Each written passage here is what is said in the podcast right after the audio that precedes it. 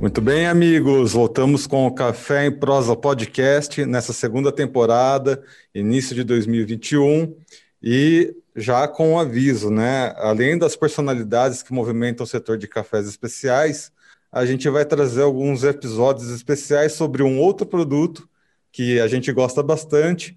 Uh, então, aguardem. E por enquanto, eu chamo aqui a minha colega Virginia Alves. Seja bem-vinda ao Café em Prosa.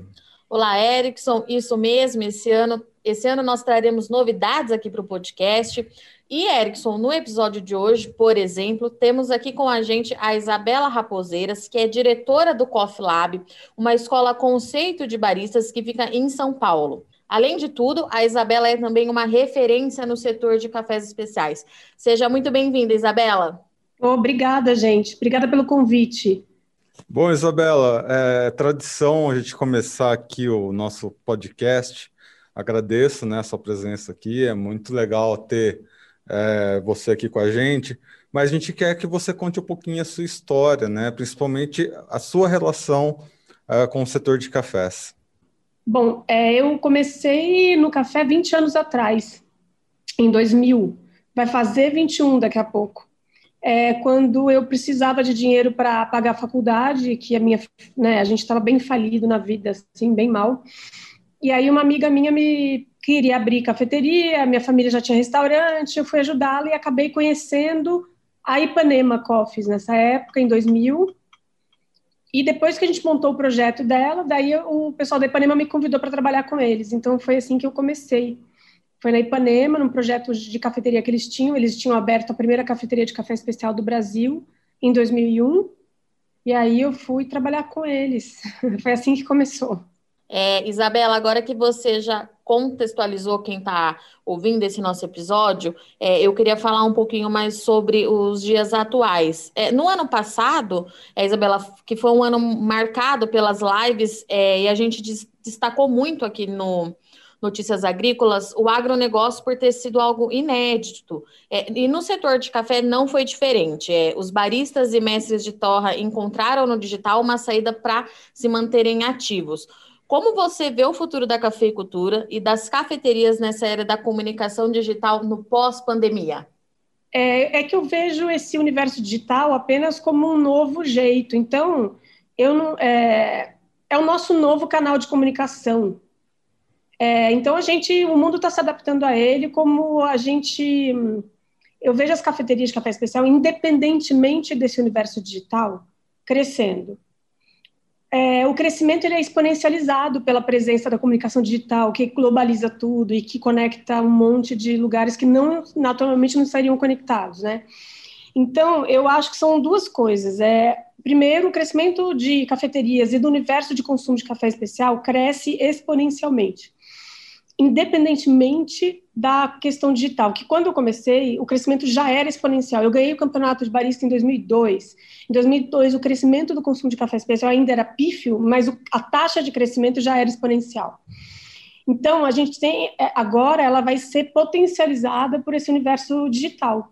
Então, é, o que a pandemia trouxe foi a inevitabilidade do uso disso quem ainda não tinha assim, é, é, se conectado com esse novo jeito de se comunicar, acabou tendo que, na marra, né, fazê-lo. A gente já fazia live antes da pandemia, então para a gente foi natural continuar. É claro que a gente intensificou um pouco, né, mas a gente já tinha no canal digital, por exemplo, o Coffee Lab, a venda de cursos, tudo. A gente tinha, assim, nosso maior canal de comunicação com o cliente é o digital e já fazia tempo que era.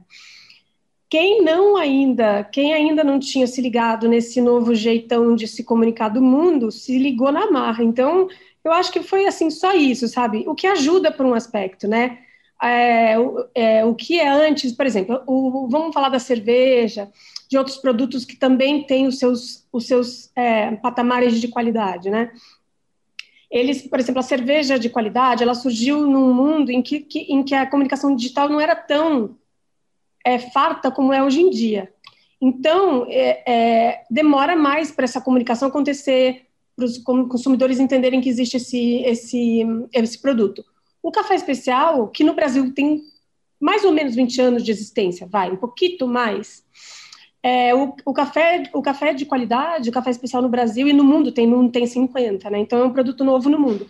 Mas ele nasce com esta vantagem, a vantagem de se comunicar com mais rapidez, de crescer com mais rapidez. E quem não aproveitar isso, está comendo bola. É, foi bem interessante você ter entrado nesse assunto de como uh, você trouxe essa visão, né, uh, já no, de olho no digital, principalmente no seu negócio, porque é exatamente isso que eu gostaria de entender um pouquinho mais.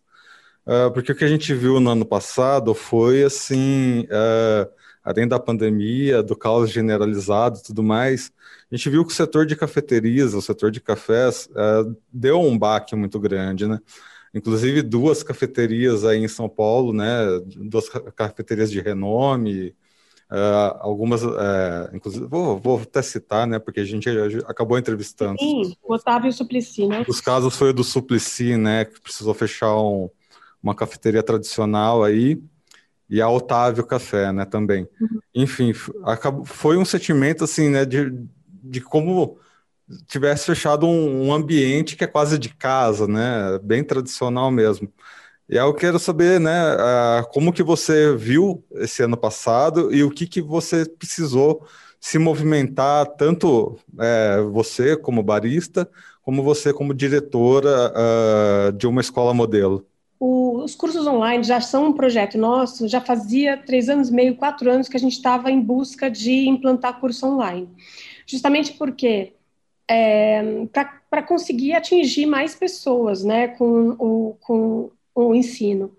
Então, isso já era uma coisa que a gente estava, e, e aí eu contratava pessoas para implantar o projeto e não acontecia, e não acontecia, e a pandemia fez acontecer na marra. Isso é que eu achei legal essa coisa da pandemia ter nos colocado diante de uma situação que não tem escolha, você não tem saída, tem que fazer, faz com que a gente arranje instrumento onde a gente achava que não tinha. Isso é muito legal. Por exemplo, é, eu sempre embarco os cafés, a maioria dos cafés pessoalmente, a não ser que eu conheça muito bem o produtor e a gente já trabalha há muito tempo.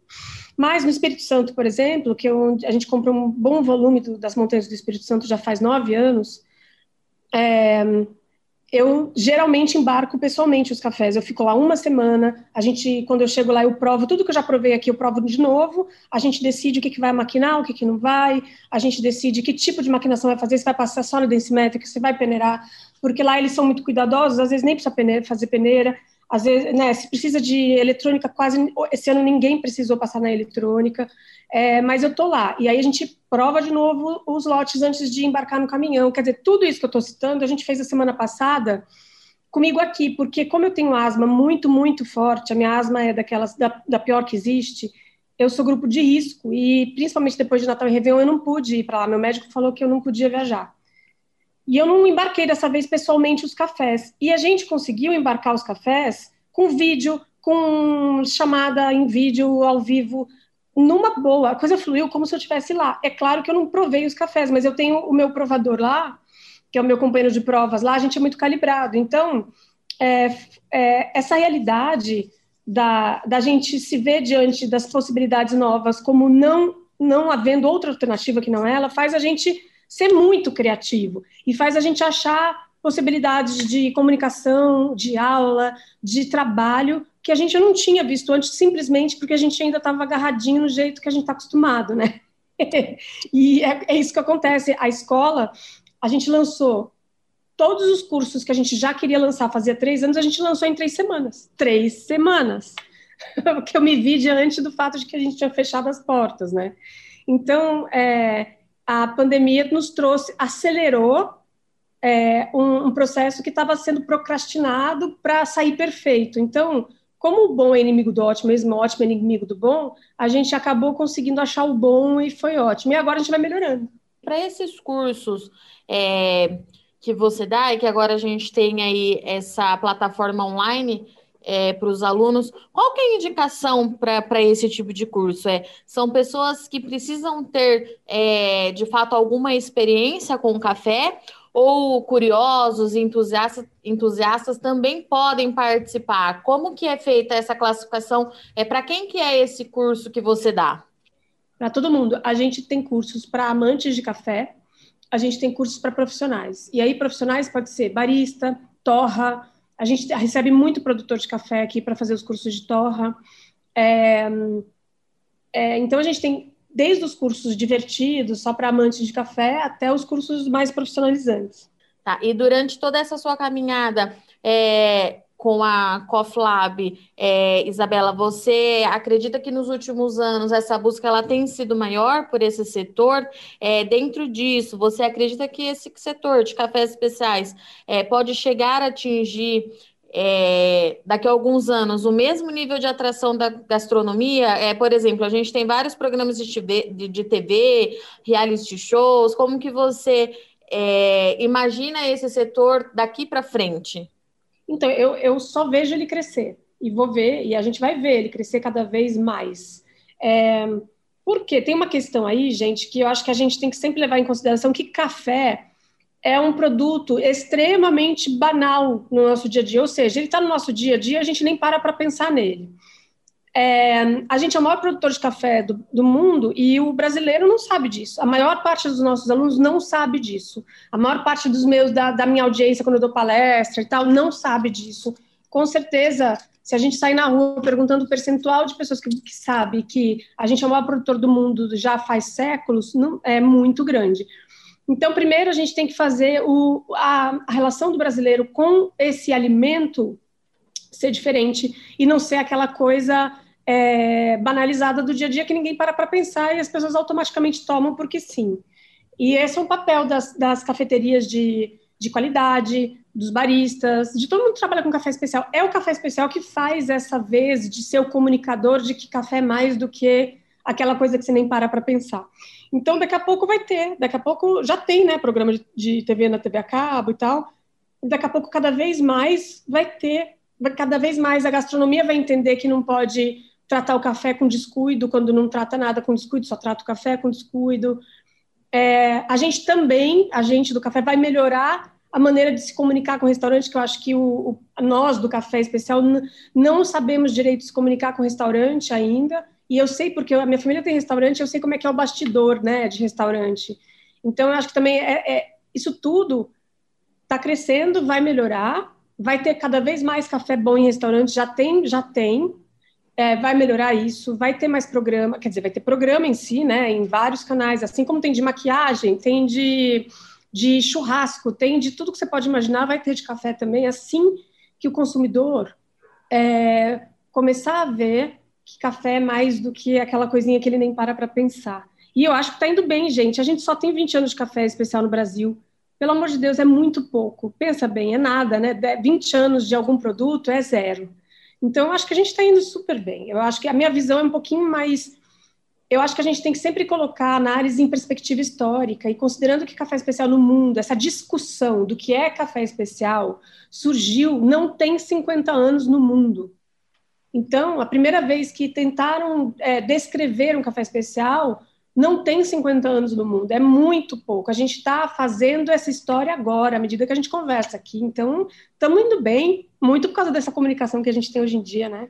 É, Isabela, eu queria aprofundar um pouquinho nesse ponto que você tocou da comunicação, porque aqui no Notícias Agrícolas é, a gente tem a maior parte do nosso público é o homem que está no campo, é o produtor desses cafés especiais, mas justamente com esse projeto do podcast com Café em Prosa, a gente começa é, a alcançar também outros públicos, o público urbano, como a gente chama aqui.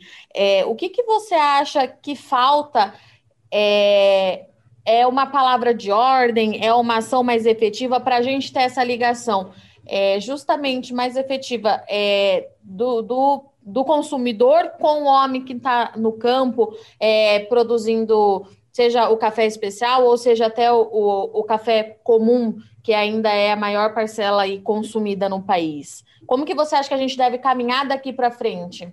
Nossa, essa, essa a resposta a isso é muito complexa, eu acho, porque são vários fatores. Primeiro, que a tendência é que os produtores de qualquer alimento não façam contato direto com o consumidor.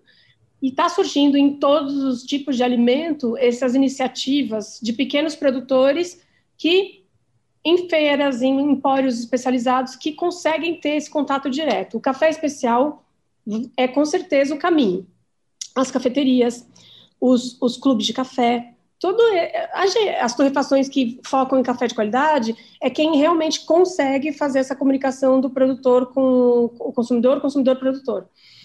É esse o caminho, porque o commodity vai continuar sendo commodity, ele tem que continuar existindo, mas o papel dele não é fazer esse trabalho especializado. O papel dele é ser commodity e continuar dando conta daquela matéria-prima de menor qualidade técnica que os produtores produzem, e inclusive os que vendem café incrível para mim também produzem. Ou seja, o café commodity tem que continuar existindo, só que o que, o que a gente tem que fazer é aumentar o, o volume de informação para o consumidor final que tem condição financeira para investir num café melhor, e não precisa ser rico.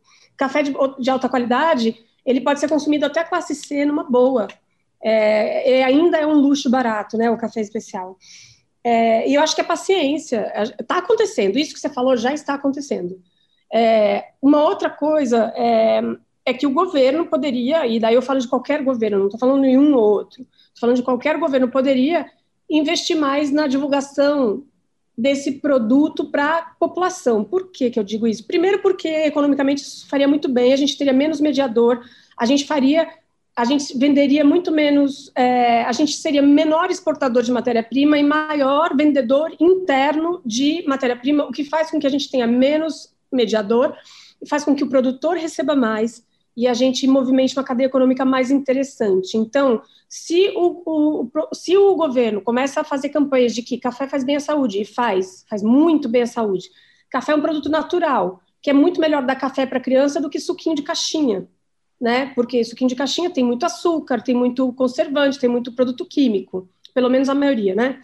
É, refrigerante. Tudo isso poderia ser, sim, numa campanha nacional, é, substituído por tome café, porque café, inclusive, já pesquisas atestam isso, pesquisa muito séria de, de anos e anos, que atestam que o café na infância aumenta o desempenho escolar, memória, concentração. Então, eu acho que daí são vários ramos, você vê. É, é a gente do Café Especial continuar fazendo o que a gente faz, que é informar. É, empresas grandes de café especial, tipo Starbucks, Orfeu, Nespresso, essa, essas empresas maiores, elas têm um papel também fundamental na divulgação de que existe um café que é melhor do que aquele do dia a dia, vai, e que ele tem valor agregado, ele tem história, ele tem complexidade sensorial. É, todas essas empresas ajudam muito na divulgação desse produto para uma, uma camada maior de população, para um número maior de, de pessoas. E é isso, o, o, governo. Mas aí um dia o Blairo Maggi, né, o ministro, na época ministro, eu perguntei para ele, ministro, por que, que a gente não, não fala mais de café? Por que, que o governo não fala mais de café para a população, sendo que isso seria excelente? A resposta dele, para mim, foi a seguinte: tenta juntar as, as, as instituições de café no Brasil e conversar. Quer dizer, essa foi uma resposta preguiçosa que ele me deu, mas eu entendo isso e eu acho que. Por isso que eu digo, a resposta a essa pergunta é muito complexa por causa da complexidade desse produto também no ambiente é, político-econômico, sabe? É uma pena que a gente, que o povo não saiba que a gente é o maior produtor. É uma pena que o povo não saiba que a gente é um dos melhores produtores de café especial do mundo. É uma pena que o, que o brasileiro não saiba que café faz imensamente bem à saúde, inclusive às crianças. É, é, um, é uma bebida barata, né? Se a gente for considerar e comparar refrigerante, que as pessoas compram em casa suquinho e tal, né? Gastaria-se menos, movimentaria-se uma cadeia econômica muito mais é, é, sustentável e e que, que melhor remunera o produtor. Mas é isso, é um longo caminho, né? É, legal, Isabela. Uh, e foi interessante, né, além desse depoimento que você fez, você fez alguns paralelos aí, né, uh, com a gastronomia, uh, com a cervejaria artesanal e tudo mais. E os paralelos que eu traço aqui também, né, porque eu, eu de certa forma, já me envolvi com o pessoal de cervejaria, o podcast antigo que eu fazia era sobre cerveja artesanal tudo mais. Olha. O paralelo que eu faço é que a, a, impressão que me dá é que chega um momento em que um assunto que deveria ser simples, né, de, é, apreciar uma boa cerveja, acaba ficando meio complexo demais. A, a, a, sensação que eu tinha é que havia uma série de regrazinhas, ah, porque para tomar cerveja X você tem que ter o copo Y e tomar da maneira Z. E, e às vezes, talvez a impressão que eu tenho aqui no setor de cafés especiais é que, hum, isso não generalizando, é uma pessoa ou outra dando a impressão de que em algum momento essas regrazinhas vão ter que ser colocadas também. E eu fico preocupado exatamente com esse ponto que você levantou, né? Como é que o público consumidor vai encarar isso? Vai encarar de uma forma, ah, não, realmente uh, temos aqui um certo uh, requinte para experimentar da forma correta, ou não, a, a, história é um pouco mais complexa do que isso? O que, que você acha? Eu acho que para qualquer produto, seja cerveja, vinho, café e tal, a gente precisa, no início da implantação dessa dessa narrativa de qualidade para os produtos que realmente têm qualidade, a gente precisa criar repertório. Porque a população não tem repertório de consumo de café especial. Então, é o que eu brinco: um café especial, uma xícara de café especial não tem poder mágico, não é? A pessoa não vai, vai beber a, a, uma xícara de café especial que é diametralmente oposta ao commodity, do ponto de vista sensorial, e de repente vai dizer: Meu Deus, como eu não vi isso a minha vida inteira? Não, não vai, muito pelo contrário, ele vai estranhar muito, porque o repertório sensorial que a pessoa tem, que se chama café, é de amargor intenso, de, de algumas notas que são oriundas de defeitos, mas que as pessoas não sabem disso. Então, para as pessoas, o café commodity é a informação sensorial de que aquilo é café. Então, no começo da implantação de qualquer produto, você precisa é, dar repertório. E essa coisa de dar repertório pode às vezes parecer chata. E é, pode ser para alguns, pode ser chata mesmo, mas ela é fundamental no começo, não tem jeito, não tem como fugir dessa, da, entre aspas, complicação dos produtos, quando a gente conta para as pessoas que ele tem. Imagina, café tem mais de mil compostos aromáticos, tem mais de mil voláteis, assim, é, é muita coisa, é mais que vinho, é mais que chocolate, é mais que quase tudo, né? Então, como é que você, como é que você faz é, é, é como é que você conversa sobre isso sem que isso seja levemente complicadinho, vai? Ou que seja levemente, que tenha uma carinha de, ah, lá vem esse papo. É, não tem como fugir um pouco disso. As pessoas que estão mais abertas, elas vão olhar isso com muito interesse. Aquelas pessoas que são mais inseguras ou, são, ou tão, não estão tão abertas à mudança, que é, é, é a grande maioria, está menos aberta à mudança, ela vai olhar isso desse jeito, ah, mas que coisa chata isso, que complicado isso, eu quero só um café, sabe? E daqui a pouco, as pessoas, quando um volume maior daqueles que são mais inovadores e estão mais abertos a consumir, consumir esse produto, ele vai entrando nas entranhas da, da nossa sociedade e essas pessoas que reagiram no começo começam daí a ceder também.